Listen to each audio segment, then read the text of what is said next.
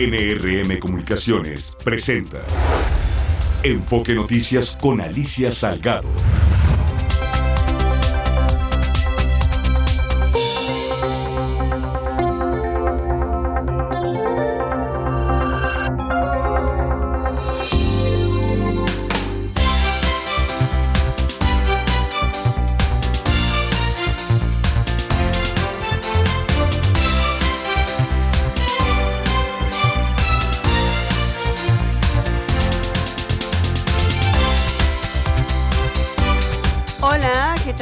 Están? Qué gusto de saludarles de nueva cuenta este miércoles 8 de noviembre del 2023 aquí en su diario vespertino hablado con foco en la economía, en las finanzas, en la política, en los negocios de México y por supuesto del mundo.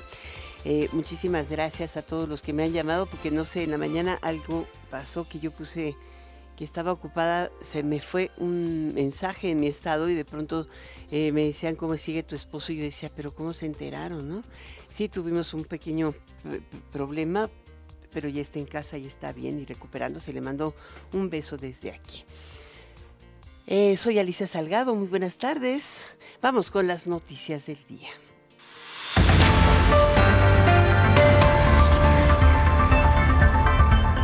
Francisco Cervantes, presidente del Consejo Coordinador Empresarial y un grupo de empresarios se reunieron hoy con el presidente López Obrador y se comprometieron a, entre comillas, echarle montón a Acapulco para, la reactivación económica. Y eh, los hoteles, los principales hoteles de, del puerto, eh, y estoy hablando de los mismos que te mencioné ayer, eh, se comprometen a abrir parcialmente sus puertas a partir del 15 de diciembre. Tienen algo que recuperar, pero no pueden hacerlo todo, evidentemente. Pero como ya sabes, ¿quién dijo que íbamos a festejar en grande en diciembre? Pues abrimos las puertas en diciembre. Esto es un tema. En fin, eh, hoy van a abrir algunos de los hoteles, ni siquiera totalmente, solo parcialmente algunos de los hoteles para el turismo. Y por otra parte, el cantante Luis Miguel dio a conocer que va a donar 10 millones de pesos para damnificados en Acapulco. Él se tenía que presentar el día 28 de... El, 28 el, en el, en el de diciembre, el Día de los Santos Inocentes, medio cabalístico el día, ¿no? Este, se supone que se iba a presentar allá en Acapulco, en el estadio, pues el estadio puede estar reconstituido. No sé si finalmente con su aportación de 10 millones de pesos podría eventualmente también asegurar su participación. Eso sería un, factor de atractivo para Acapulco, pero no lo ha hecho. Eh, por, lo, eh, por otra parte, Fundación Banorte dio a conocer que va a duplicar la cantidad donada por Luis Miguel, por lo que serán 20 millones de pesos los destinados para los afectados tras el paso del huracán Otis.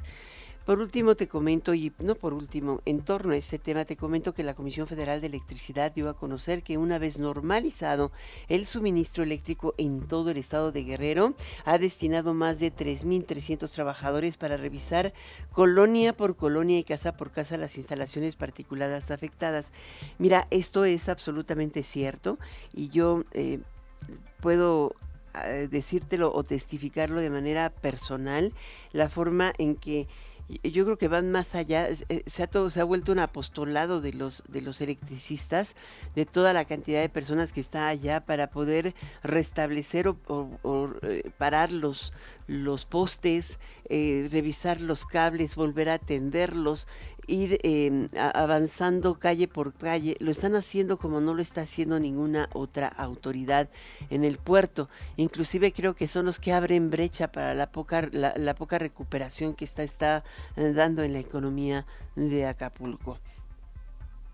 felicidades desde aquí a todos los trabajadores de la Comisión Federal de Electricidad. Un gran reconocimiento a su esfuerzo. Es cuando uno dice los mexicanos estamos ahí. ¿No? Ellos son mexicanos, nosotros somos mexicanos, ellos nos dan luz. Muy bien, muchas gracias. Mara Rivera nos tiene el reporte de la reunión del presidente con los empresarios. Gracias Alicia, auditorio de Enfoque Noticias. En diciembre algunos hoteles podrían reabrir en Acapulco y para ello vamos a echarle montón, dijo el presidente del Consejo Coordinador Empresarial, Francisco Cervantes. Entrevistados al salir después de una reunión en privado con el Ejecutivo Federal y un grupo de empresarios del sector turístico, el líder del sector privado reconoció que para la reactivación económica sea lo más pronto posible, por ejemplo en diciembre, se necesita pues echarle montón. Escuchemos. Vamos a echarle montón y sobre todo ahorita ya hicimos un grupo de trabajo para todo el tema de salud, para llevar sueros, llevar todas las, este, todos los antibióticos, paracetamoles, todo eso. Ya este, está el grupo trabajando muy fuerte, empieza hoy, se van a a llevar con la Marina y con la Sedena estamos haciendo para que todo el traslado sea seguro y podamos llegar ahorita a la salud. Francisco Cervantes indicó que es posible que en abril se realice el tianguis turístico de Acapulco con los hoteles que no sufrieron daños estructurales. El presidente del CCE comentó también que siendo la seguridad un tema prioritario, el anuncio de la instalación de 38 cuarteles de la Guardia Nacional es bien recibida. Y tras la experiencia vivida, dijo que se implementarán a la brevedad ya las acciones inmediatas como por ejemplo el uso de materiales anticiclónicos más resistentes ante este tipo de fenómenos. Escuchemos. A que también metamos este, y las persianas de PVC anticiclón se llaman. O sea, esto va, porque pues, los vidrios son muy peligrosos volando a 300 kilómetros por zona baja. Entonces, esto también nos invita ya a tener una, una, nueva norma para poder tener vidrio templado que aguante esto y donde haya alto riesgo, pues algunas persianas ciclónicas. Por último, indicó que habrá una reunión semanal con el jefe del Ejecutivo Federal para revisar el semáforo de avance de todas estas medidas. Hasta aquí el reporte que les tengo. Muchísimas gracias, Mara Rivera. Por mayoría de votos, la Sala Superior del Tribunal Electoral respaldó el acuerdo del Instituto Nacional Electoral para que prevalezca la fórmula de cinco mujeres y cuatro hombres en eh, las eh, gubernaturas, o sea, en las, propuestas que lleven los, los partidos políticos para la elección de las nueve gubernaturas en juego el próximo año, incluyendo la Ciudad de México, que serán renovados el en, en el 2024.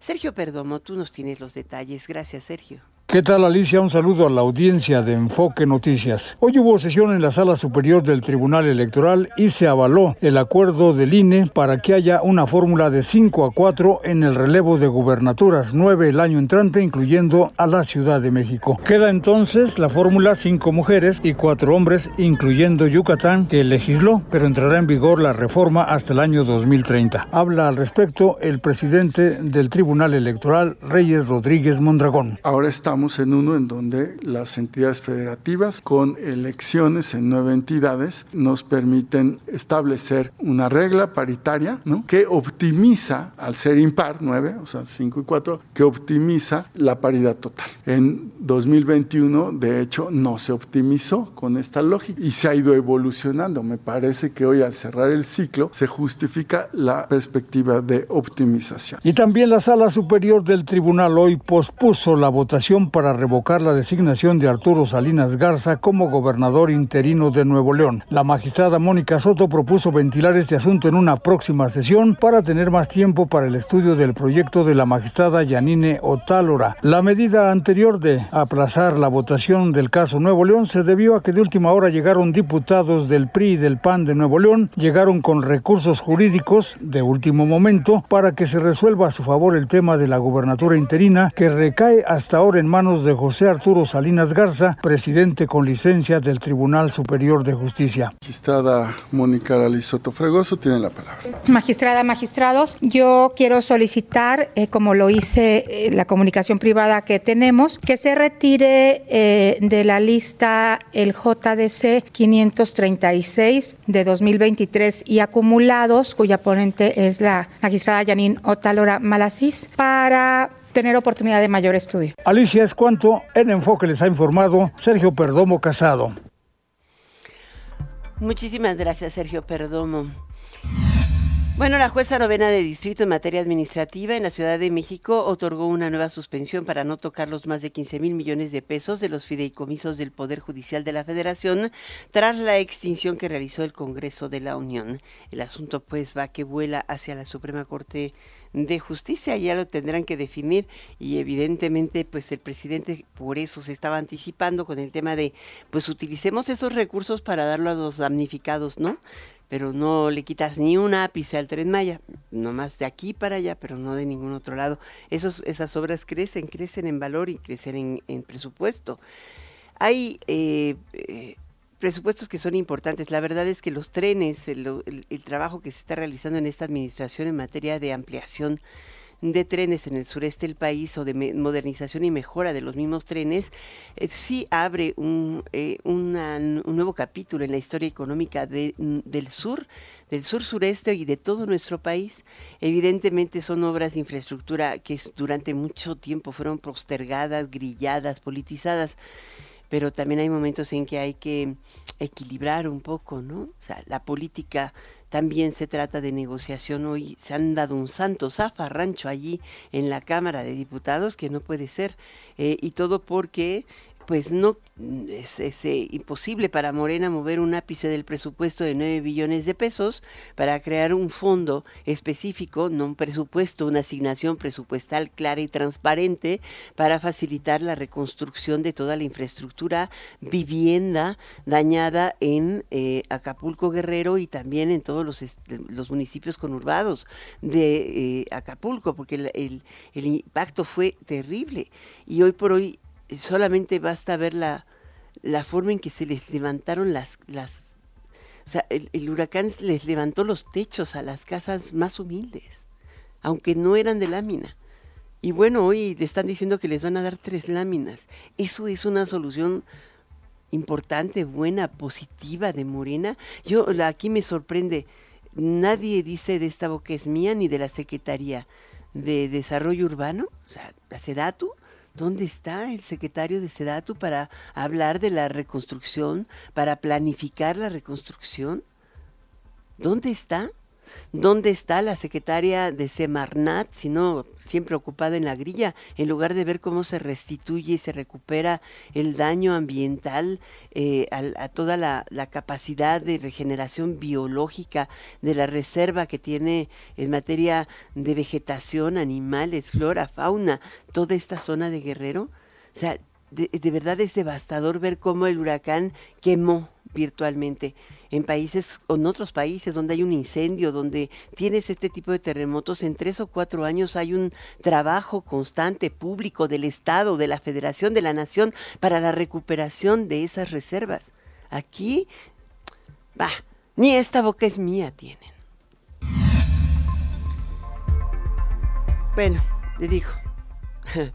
Yo le iba a contar, se armó la trifulca en el Salón de Sesiones de la Cámara de Diputados por esta iniciativa para crear el Fondo Especial de Acapulco y está suspendida la sesión.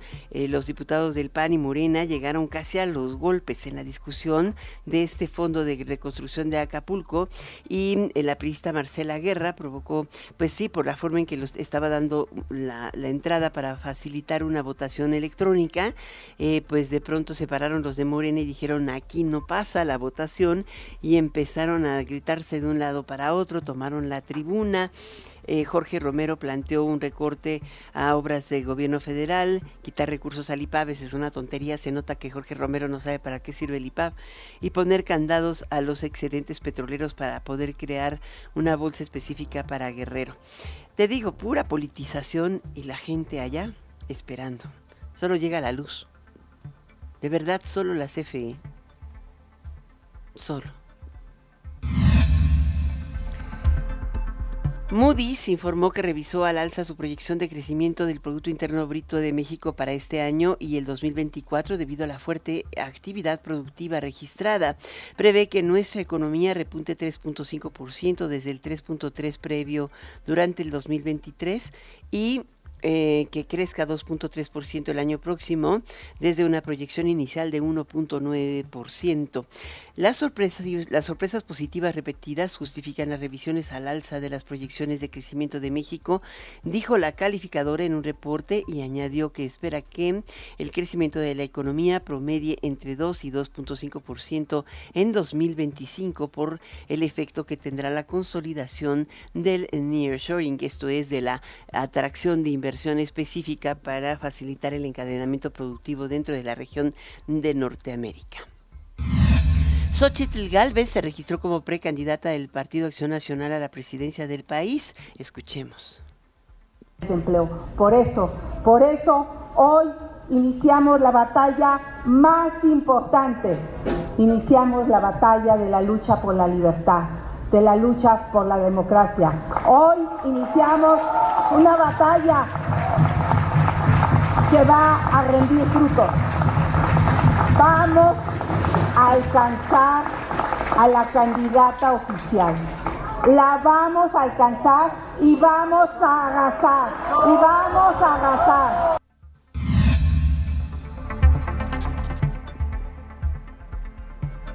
Alcanzarla y arrasar. Ok.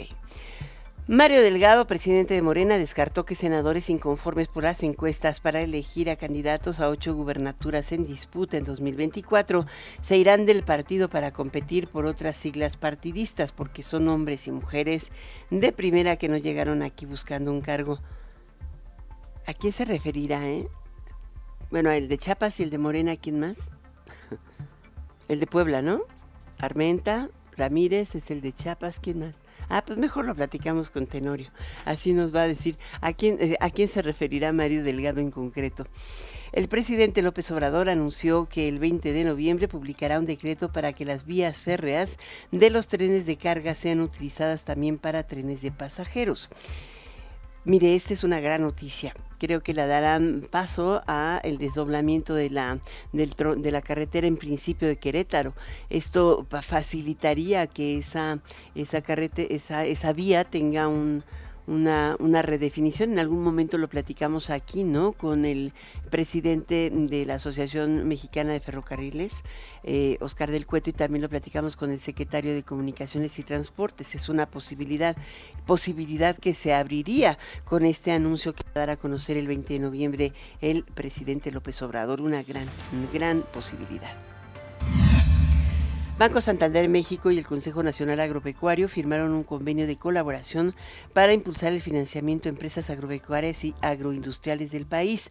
Dicho convenio tiene el objetivo de incrementar el acceso de financiamiento en crédito agrícola, exportación de productos agropecuarios, adquisición de maquinaria y equipo agrícola, capital de trabajo y proyectos también de inversión.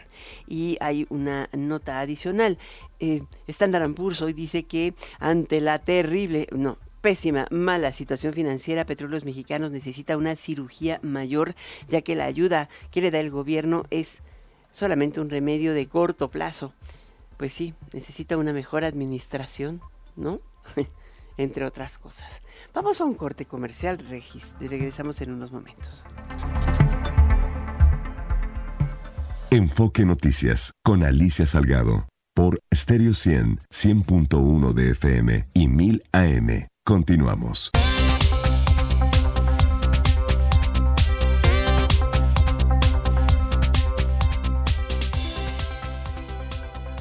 El Consejo Mexicano de la Industria de Productos de Consumo, con México, dio a conocer un nombramiento que desde aquí, desde Enfoque Noticias, nos congratulamos. Nombró a designó a Claudia Jáñez Sánchez como presidenta ejecutiva de la asociación, sucediendo así a Jaime Saludowski Cooper a partir del 15 de noviembre. Jaime duró muchísimo tiempo al frente con México.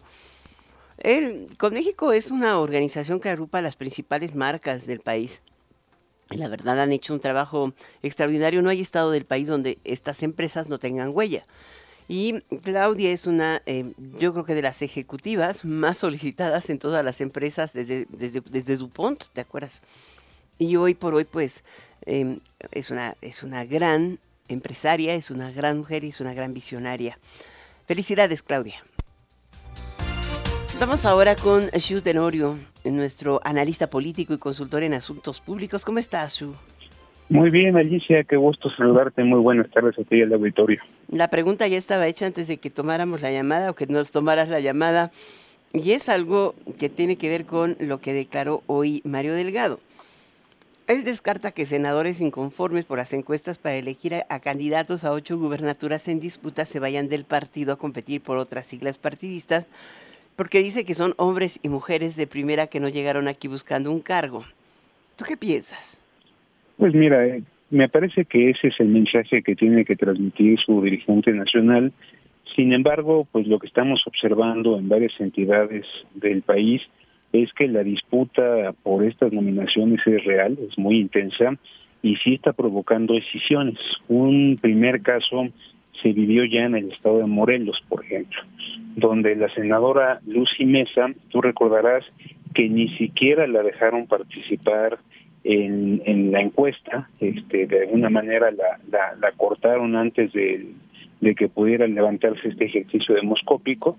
Y el día de ayer anunció Lucy Mesa que deja Morena, para las filas de Morena, y muy probablemente será la candidata del frente en el estado de Morelos, donde en combinación con el alcalde de Cuernavaca, José Luis Uriostegui, que estaría buscando la reelección, pues ya hacen una fórmula bastante competitiva. De manera que si bien en Morena se está apelando al proyecto, al deseo de continuar junto con estos que han denominado la cuarta transformación, la realidad es que sí está habiendo inconformidades y por supuesto es altamente probable que haya decisiones.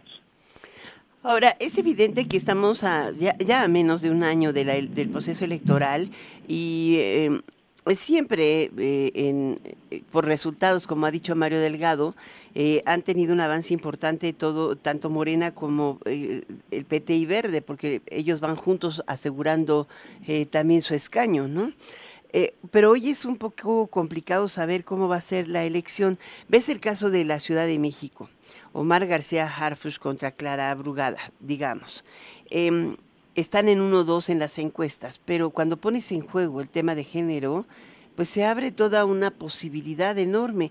¿Se sería capaz Morena o de, sacrificar eh, a alguien que tiene una diferencia de dos dígitos y además reconocimiento mayor porque tiene una imposición de género? O sea, ¿cuáles son las entidades donde se definirá género y cuáles no? Sí, fíjate que además es esta pregunta eh, muy vigente, estimada Alicia, porque justamente hace un par de horas el Tribunal Electoral del Poder Judicial de la Federación ratificó el acuerdo del INE que obliga a los partidos políticos a postular en estas nueve entidades cinco mujeres y cuatro hombres.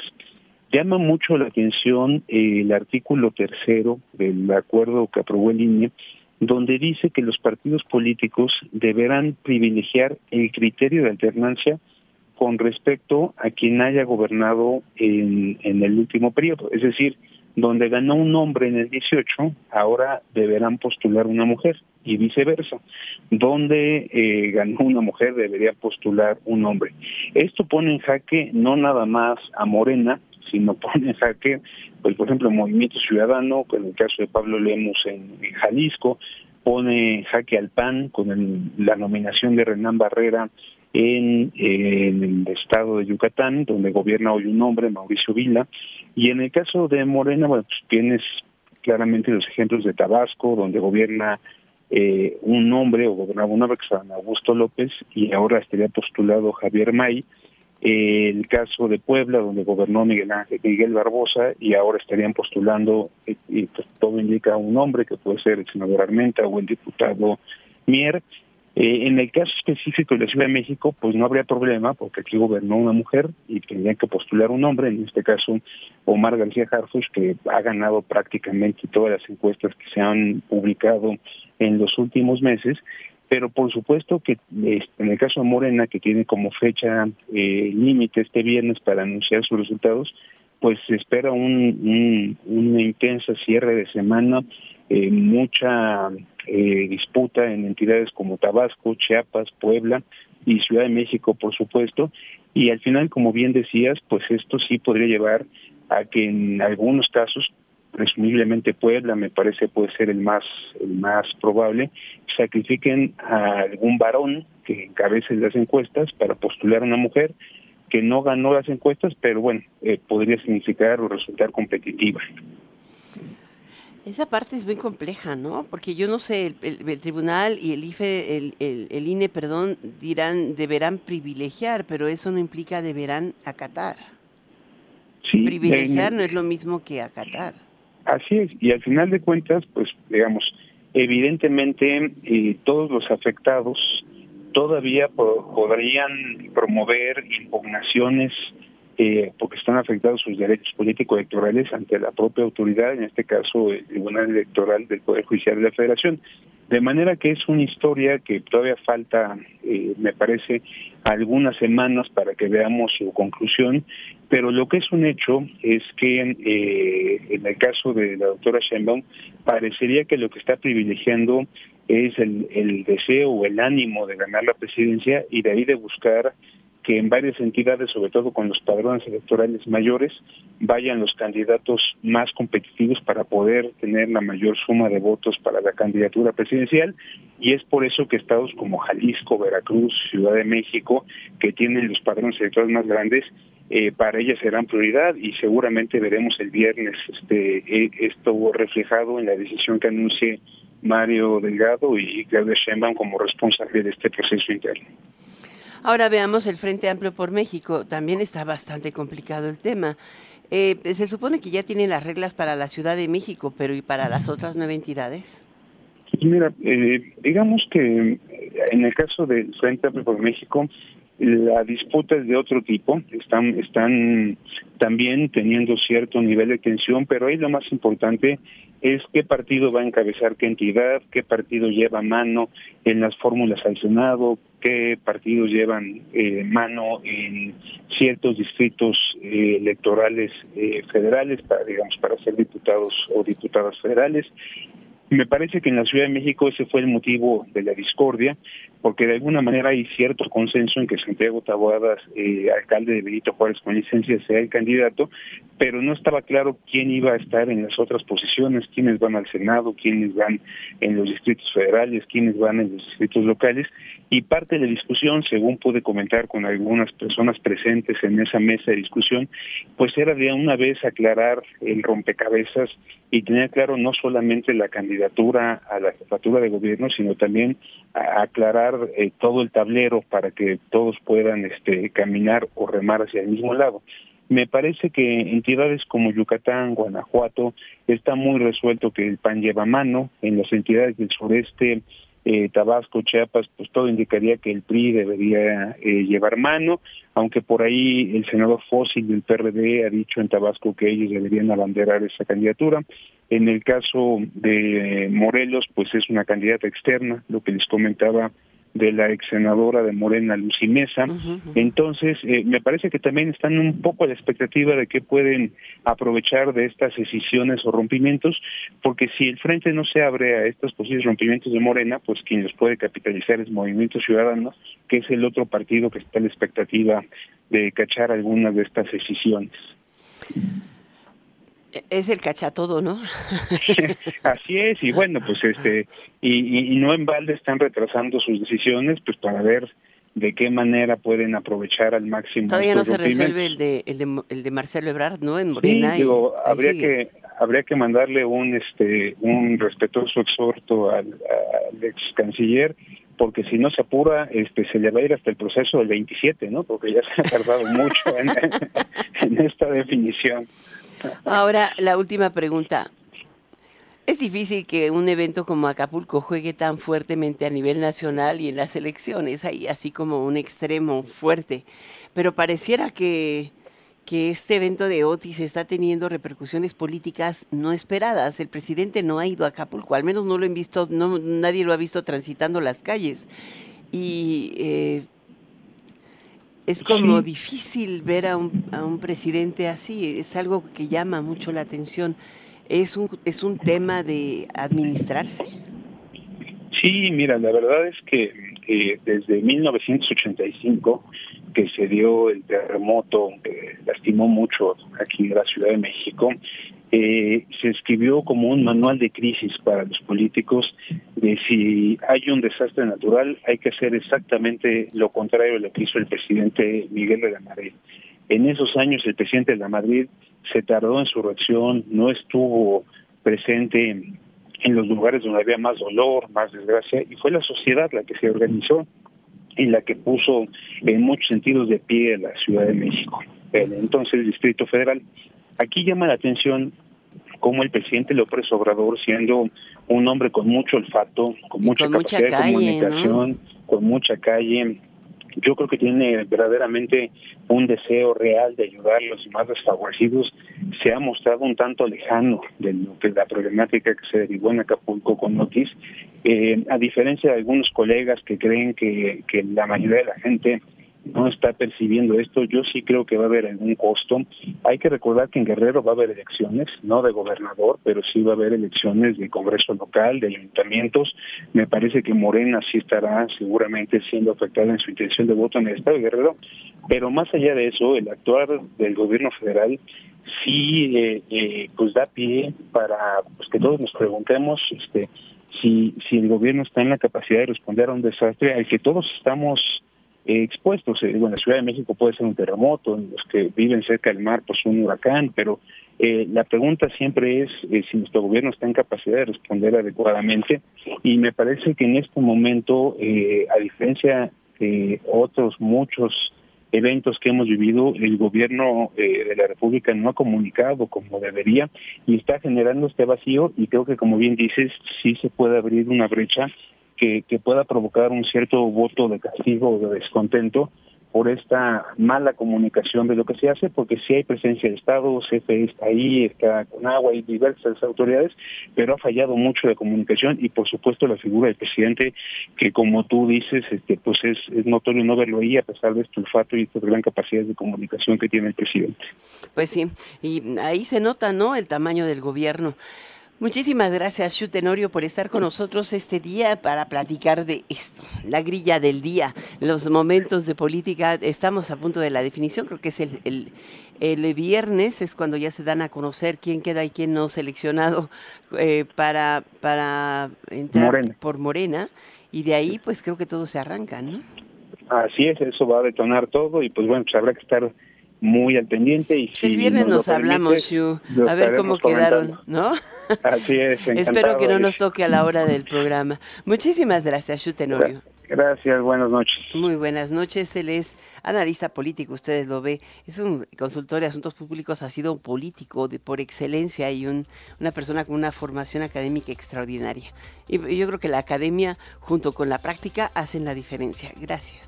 Vámonos a un corte, regreso enseguida.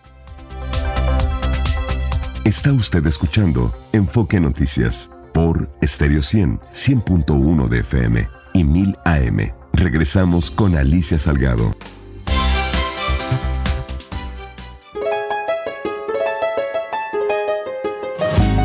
México y sus artesanías. México y sus manos mágicas. Artesanos de Chihuahua hacen magia con barro, con madera y con textiles.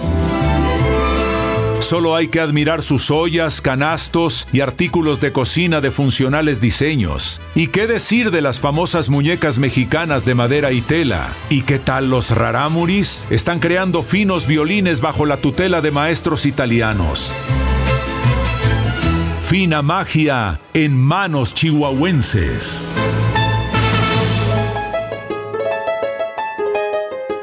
Cada rincón del país nuestros artesanos tienen mucho que ofrecerte. Compra y regala sin regatear las maravillas que producen las manos mágicas de México. NRM Comunicaciones.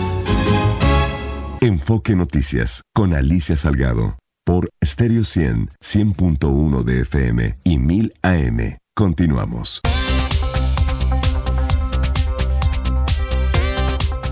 Tenemos en la línea al doctor Alejandro Salgó. Él es internacionalista y experto en geopolítica de Medio Oriente y conflictos internacionales.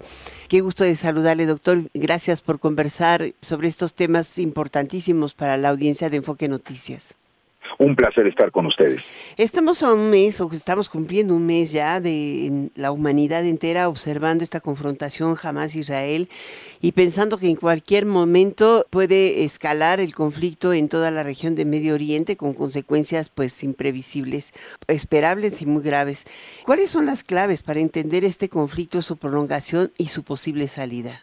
Bueno, las claves yo creo que son, eh, de entrada este es un capítulo más, evidentemente, dentro de la eh, interminable guerra, de un lado los palestinos reclamando su Estado, del otro lado Israel aferrándose a un territorio, pero también clamando garantías de seguridad. Y que, si recordamos, bueno, justamente hace un mes vino la incursión militar de la organización Hamas en la operación Inundación de Al-Aqsa, que, bueno, deja, deja este, un, rastro de, civiles muertos, rehenes, yo creo que es otra de las claves que tenemos que tener en cuenta, algo que no habíamos tenido en el pasado o en un suceso allá en los 70 en el aeropuerto de Entebbe, en Uganda, eh, pero nunca de esta magnitud y pues se van desarrollando cosas que van más allá de cualquier otro episodio que hayamos visto en la confrontación este entre la organización Hamas y el, ejército israelí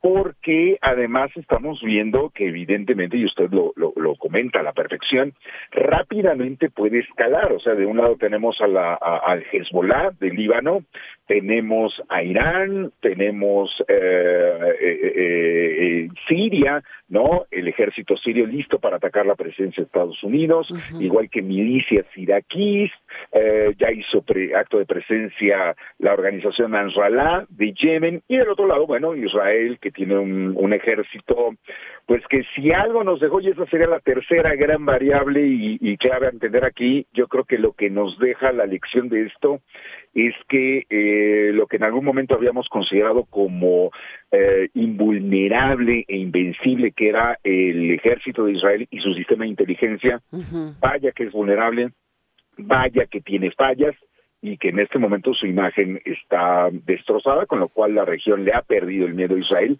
Y, dicho sea de paso, con más razón a Estados Unidos, ¿no? Yo no veo a nadie que ahorita esté amedrentado en la región ante las amenazas vertidas ni desde la Casa Blanca, ¿no? Que vaya que se ha desgastado haciendo amenazas.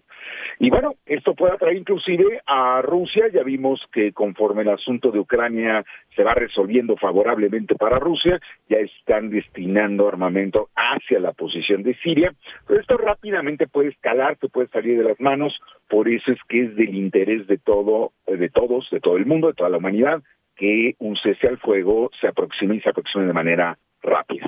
Esta parte de se aproxima o, la posibilidad de un cese al fuego parece como dificilísimo frente a la postura de, de no cedo ni un ápice hasta exterminar em, eh, a Hamas eh, que ha manifestado Netanyahu. Pero, eh, pero curiosamente su principal aliado, que es Estados Unidos, eh, y políticamente hablando, Biden está viendo minar todas sus posibilidades de preferencia y lo poco que podía tener de ganancia política eh, de cara a las elecciones presidenciales del próximo año parecen eh, desvanecerse justamente por la por la dificultad de, del alto a fuego que se le está pide y pide a Netanyahu. Este, sí, sí, sí, yo creo que lo, que usted acaba de comentar es perfectamente, este, da en el clavo. Eh, de entrada hay que decir que esta frase de, de Netanyahu de eh, vamos a exterminar a Hamas eh, es un es, es, demencial, ¿no? Es definitivamente eso es imposible de hacer, no nada más porque es una organización muy bien estructurada, no nada más porque está trincherada en túneles en el subsuelo de Gaza, estaríamos hablando de cerca de 400 kilómetros lineales de túneles, ¿no? En un espacio muy muy contenido. Ya sabemos lo que pasa con los túneles, nada más hay que preguntarle a Estados Unidos cómo les fue en Vietnam hace 50 años. Eh, entonces tenemos que esto es imposible por cuestiones operativas. Y en cuestiones políticas, entre más Israel esté bombardeando la franja de Gaza, más gente va a querer formar parte de las filas de Hamas. Hamas, hay que entender, es un estado mental, es una disposición a la resistencia y eso se alimenta con las montañas de cadáveres que Israel está fabricando con sus bombardeos. Entonces, la idea de vamos a acabar con Hamas me recuerda cuando Estados Unidos decía vamos a acabar con Al Qaeda, en realidad Al Qaeda se, se colapsó, si es que en algún momento existió. El ISIS, pues el ISIS lo acabó este Rusia, pero no es no era una guerrilla trincherada en un territorio, estas organizaciones eran más bien agrupaciones transnacionales, pero jamás que está muy bien atrincherado y que pertenece a un arraigo. Bueno, yo creo que el tema del talibán nos deja muy claro eso, ¿no? Es imposible, ¿no? Es una es un eslogan político y el problema de los eslogans políticos es que cuando no se cumplen eh, vienen evidentemente a pasarle factura a aquel que los dice, ¿no? Y en cuanto al señor Biden, eh, es completamente cierto, ¿no? Eh, Biden no nada más está bajo una presión enorme. ¿Por qué? Eh, durante sus cortos cuatro años, de, todavía no llega a los cuatro años, en términos de política exterior, se le pueden pasar factura por tres temas. Uno, a él le tocó la retirada de Afganistán, una retirada muy desaseada, muy carente de, orden. Eh, las Fuerzas Armadas quedaron muy a disgusto con la forma como, Estados Unidos se retiró de Afganistán. Número dos, la guerra de Ucrania. Ya ahorita yo creo que salvo Zelensky, que nos lo dijo en la revista Time el, mes pasado, eh, es el único que cree que Ucrania puede ganar esa guerra. Esa guerra evidentemente ya la ganó Rusia, Rusia le ganó a la OTAN. Eh, esa sí es ciento por ciento achacable a, Biden y su pésima gestión de la guerra. Y la este y la tercera es evidentemente el colapso de la imagen de invencibilidad de Israel. ¿Qué podría ganar Biden? Que si logra un cese al fuego pronto, rápido, expedito, él podría darle la vuelta diciendo esta es una escalada que se pudo haber convertido en una guerra muchísimo más grande y yo la detuve a partir de negociación, a, partir de poder y de liderazgo. Para poder hacer eso hay muchas variables en, en la escena, hay muchas variables en juego, eh, se requiere mucha diplomacia. La verdad es que en Estados Unidos ya no hay cuadros diplomáticos como los que teníamos antaño con Henry Kissinger, con James Baker III. La verdad es que ahorita Tony Blinken dista mucho de ser un, un, líder como Kissinger, claro. Sí, tiene toda la razón. Digo, finalmente, hoy escuchaba algo que decía Anthony Blinken acerca de no podría ser eh, admitible por, los, por el gobierno de los Estados Unidos ni, la, ni el mundo el que eh, una vez que se eh, cesara el, el, fuego con, y, la guerra con Hamas, Israel reocupara la franja de Gaza. Y hablaba de la necesidad de que la autoridad palestina eh, se asuma como tal y encabece un gobierno que permita la unificación entre Gaza y el y, Cisjordania, que al final de cuentas es el West Bank. Pero el, el punto es, ¿será posible que en este en esta reunión del G7 que eh, que tiene lugar en, Japón, realmente los ministros del exterior de este grupo tan poderoso que en su momento definió el, los devenires de Occidente, hoy puedan realmente tener incidencia en detener a un eh, pues eh, a un a un personaje como Netanyahu, que no es ni líder, pero que, que al mismo tiempo está siendo señalado como un masacrador de la humanidad? Este, ah, bueno, yo creo que hablando del G7 en particular, el único país que tiene la capacidad de incidir en las decisiones de, de, este, de Israel es evidentemente Estados Unidos, ¿no? Este sería la, la Casa Blanca, sería la administración Biden. Fuera de él, absolutamente nadie. Estamos hablando. Pues, ni Rishi Sunak, nadie de ellos, ¿no?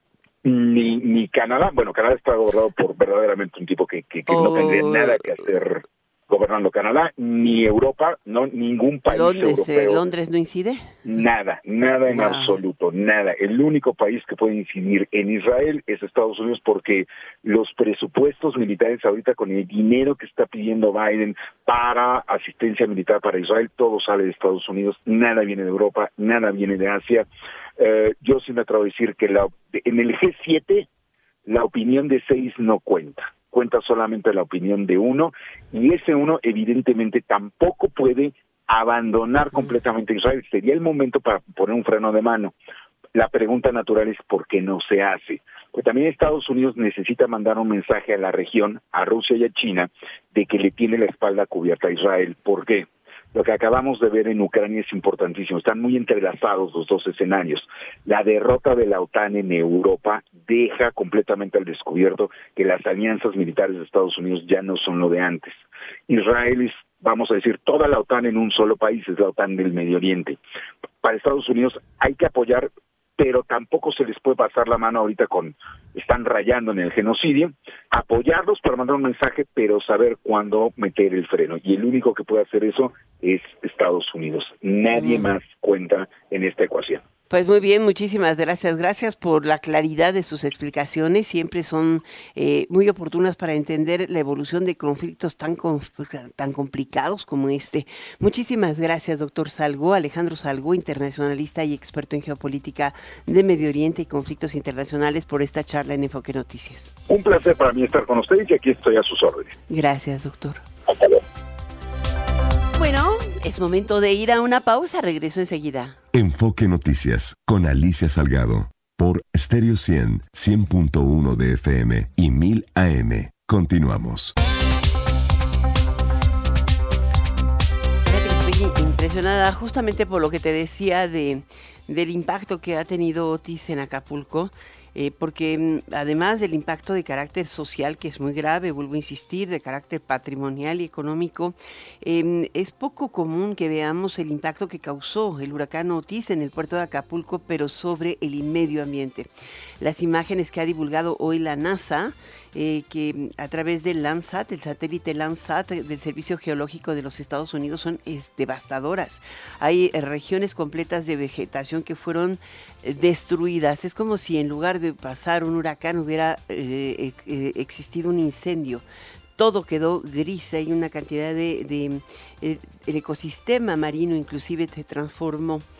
yo te decía que una de las cosas que, más me impactó fue a las enfrente de la de, las piedras de mi casa estaba un, un cadáver de, de un tiburón, de un tiburón gigante de cuatro metros, de tres metros, no sé, se veía gigantesco.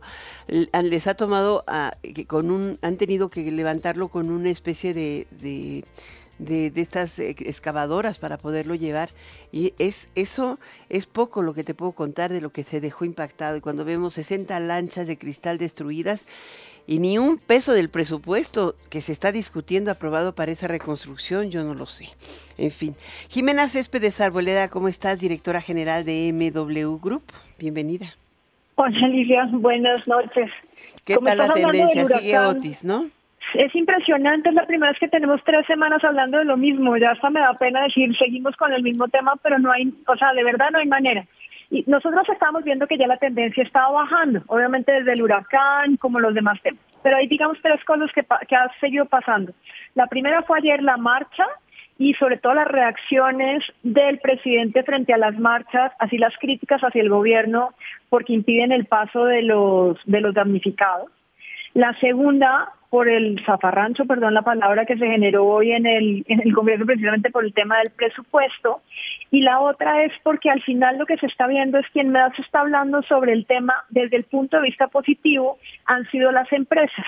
Entonces, sigue cada vez, porque generalmente como que va disminuyendo la parte negativa, pero sigue aumentando a diferencia de las demás. Acuérdate que empezamos en un 71, después íbamos en 74 y vamos en 76 en contra del gobierno o de las acciones del gobierno. Y si sigue así, va a seguir subiendo.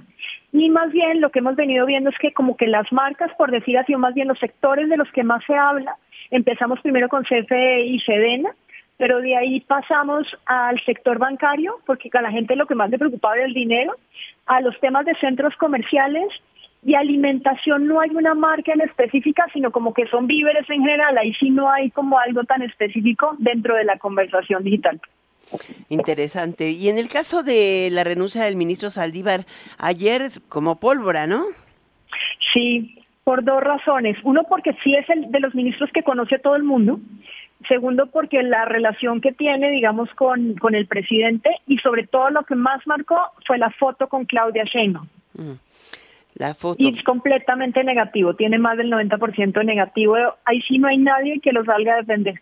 Bueno, ya ve a ser tu cumpleaños, Jimena. De antemano, felicidades. Muchas gracias.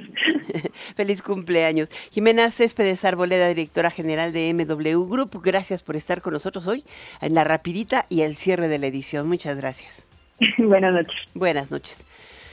Te dejo en compañía de Dani Nurreta en Golden Hits por Stereo 100 y Radio 1000. Soy Alicia Salgado, te invito a seguir con nosotros aquí ahora y mañana a las 6 de la tarde en punto tenemos una cita tú y yo. Hasta mañana. NRM Comunicaciones presentó Enfoque Noticias con Alicia Salgado. Lo esperamos el día de mañana en punto de las 6 horas en Amanece con Martín Carmona. Claridad en información.